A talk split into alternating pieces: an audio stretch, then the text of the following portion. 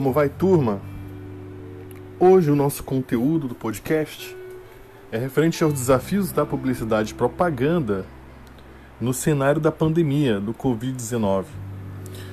Nós sabemos que a pandemia alterou drasticamente as questões políticas, econômicas, questões inclusive culturais de comportamento das pessoas, afetando também o mercado de trabalho e práticas que as pessoas já estavam acostumadas a executar no dia a dia. Então, isso, uh, afetando toda essa questão econômica e comportamental, vai afetar diretamente a publicidade e propaganda. Né? Então, a gente vai entender que a partir disso vai existir a necessidade de nos reinventarmos como profissionais e das próprias agências, empresas que dependem das agências se reinventarem nesse sentido. Uma nova relação com o público, uma nova relação com o mercado, uma nova relação, inclusive, consigo mesmo é, no, no ato de olhar para dentro, fazer uma grande reflexão e pensar o que os meus conhecimentos e minhas experiências me propõem para que eu possa vencer esse cenário, continuar sobrevivendo a ele. Né? Então é importante que a gente faça essa reflexão. Bom, essa pandemia do coronavírus ela atingiu diversos segmentos do mercado. Então, é um momento que a gente tem ainda muitas lojas fechadas, né, em alguns setores de quarentena, outros setores de lockdown. Isso, claro, fazendo uma análise global né, desse contexto, já que os mercados hoje, na maior parte do mundo, são interligados. Então, a gente não pode também desconsiderar as relações que nós temos com outros países do ponto de vista econômico, certo? Então a gente sabe que por mais que essas medidas sejam necessárias porque são questões de primeira grandeza, saúde pública, né? Nós temos que pensar em outras questões, tá bom? Então uma das coisas que é, que é interessante a gente pensar agora, no primeiro momento, é equilibrar orçamento e conta. Né? Equilibrar orçamento e conta é avaliar todo o meu fluxo de caixa, todo o meu capital, tudo que eu tenho na minha agência, o, o que chega dos meus clientes, o que eles podem oferecer, porque eles também tiveram baixos, o que eu posso fazer com isso. E avaliar muito bem que investimentos de marketing podem ser, nesse caso, supérfluos. Eu não digo que existam ações de marketing supérfluos, certo? E, nem, nem trabalhos de publicidade e propaganda supérfluos, porque tudo nós, nós vemos como investimento. Mas a grande questão é o que não é tão essencial ou o que é menos essencial para caber no orçamento, para que a minha agência não tenha prejuízo, para que o dinheiro continue circulando com os setores que podem ser terceirizados do mercado, para que eu não tenha demissões na minha agência e para que o meu cliente possa ser minimamente bem atendido, para que ele possa continuar tendo fluxo de caixa também, porque ele precisa de publicidade para continuar tendo clientes, para favorecer a sua marca. Então, nós vamos pensar nessas perspectivas tentando evitar um ostracismo comercial, que é o que enche todos os empresários e todos os trabalhadores também de medo, uma vez que muitos trabalhadores estão do setor privado, né? Então, se a empresa falha, se a empresa não está dando lucro, ah, geralmente uma das primeiras ações é cortar salário e benefício ou mesmo apelar para as demissões, tá? Contudo, o que, que os meus estudos sobre esse marketing na pandemia têm feito? O que eles nos dizem? Que as marcas que estão anunciando, elas voltarão mais fortes. Até porque no momento que tínhamos uma baixa e que a atividade comercial, as atividades de trabalho, elas voltaram a circular, não com a força total, mas voltaram acima do lockdown ou do isolamento, essas marcas elas já voltaram mais fortes. Então a projeção é continuar investindo, continuar anunciando, Investir em propaganda também socialmente responsável, certo? É aquilo que a gente sempre conversa do diálogo com a sociedade, do marketing social, tá bom? É, é o que nós falamos também do marketing 3.0 para cá, da minha relação de valores com a minha clientela, com o público, com a sociedade, para que eu ganhe legitimidade, né? Então é importante estar casando essas ações, tendo elas relacionadas, porque a projeção, certo? Da agência Cantar, que trabalha com esse tipo de pesquisa, ela vai nos dizer que essas marcas elas vão crescer até cinco vezes mais que as outras. Cinco vezes mais que as outras. Porque elas ficarão no, no subconsciente das pessoas, ficarão também no aspecto consciente da análise racional de custo-benefício.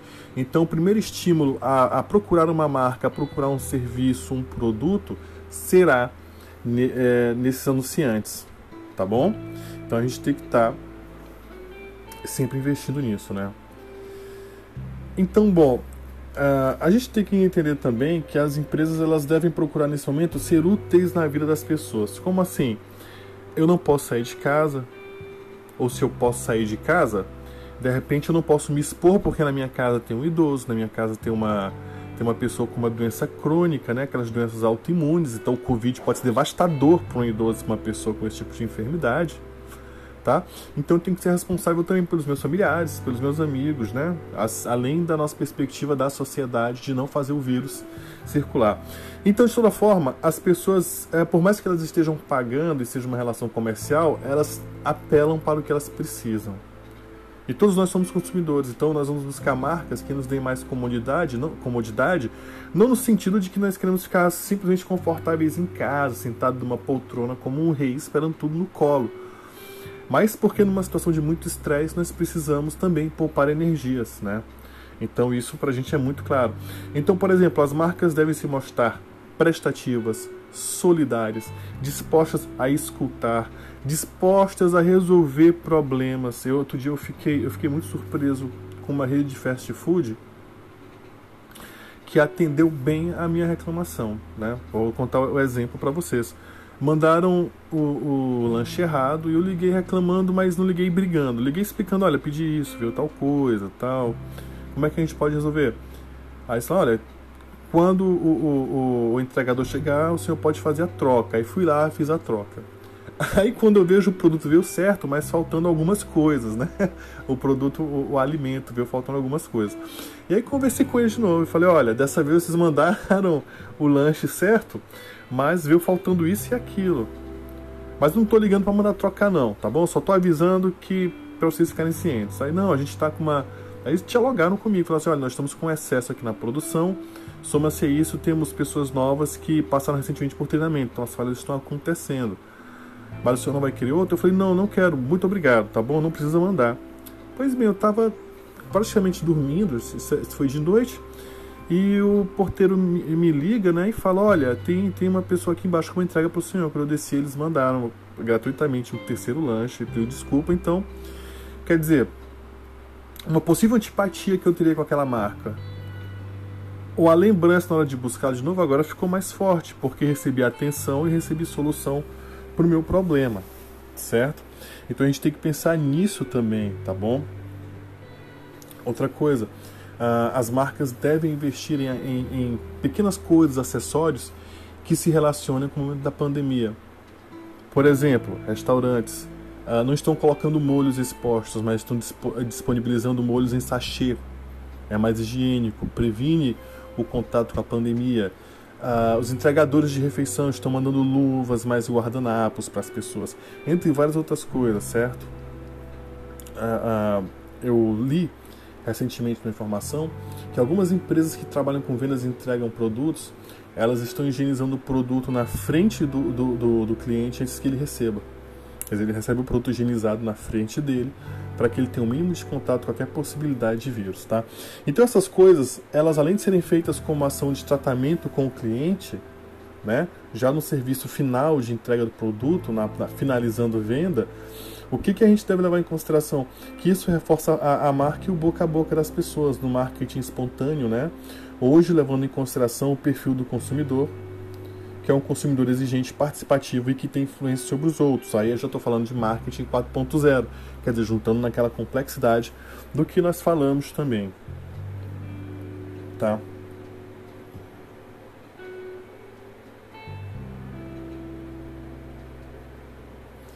Bom, e aí você vai ter exemplos, que são exemplos que são interessantes, por exemplo. Aqui no Brasil, nós temos quatro operadoras de telecomunicações que são muito fortes, né? Ah, posso falar aqui o, o, nome delas, já que a gente está usando para fim didático, que é a Oi, a TIM, a Claro e a Vivo, né? Pela primeira vez, essas grandes operadoras se uniram para fazer uma campanha, certo? E criaram uma campanha com a hashtag Fique Bem, Fique em Casa.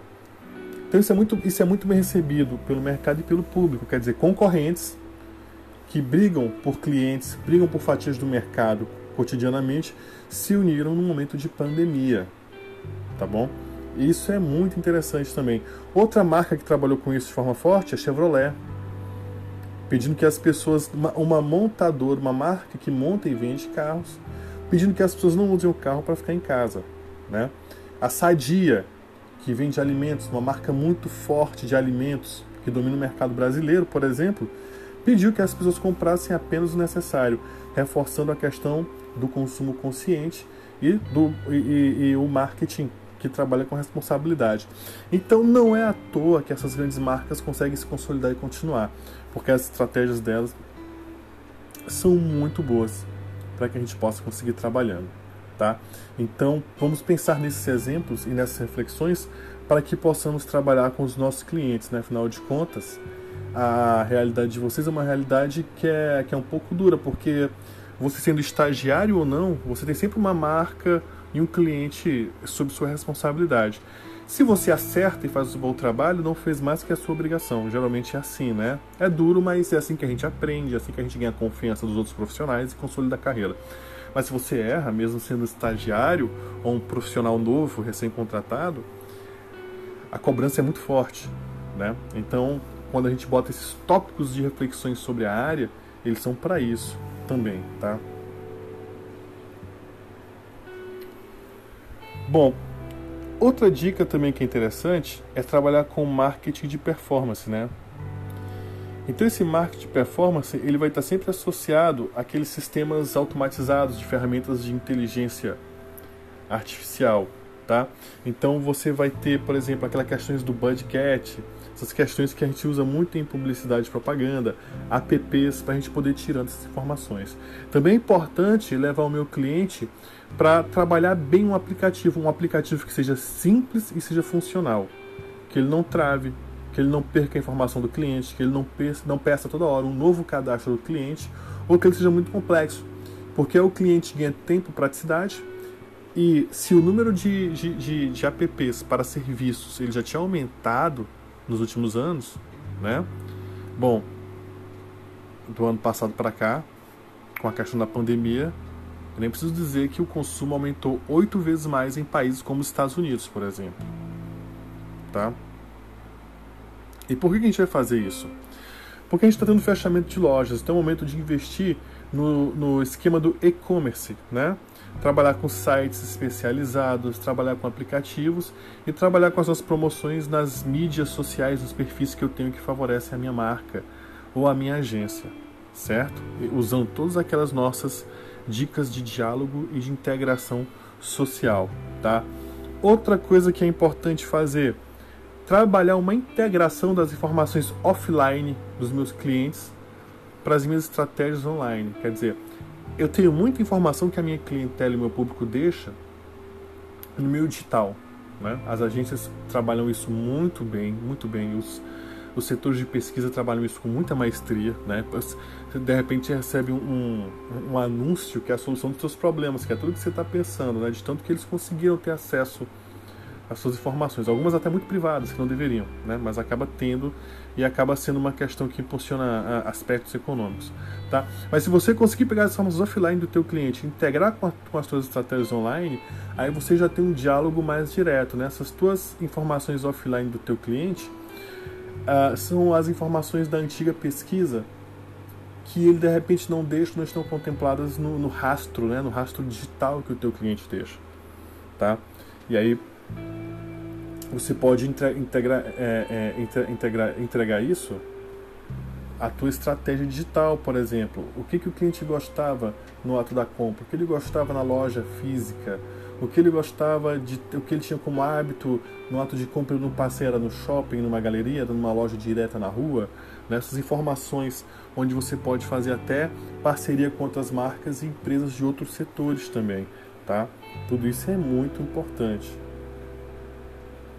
Outra questão importante é você anunciar a tua marca em sites de varejo, porque o varejo é venda direta com o consumidor final, o comércio, né?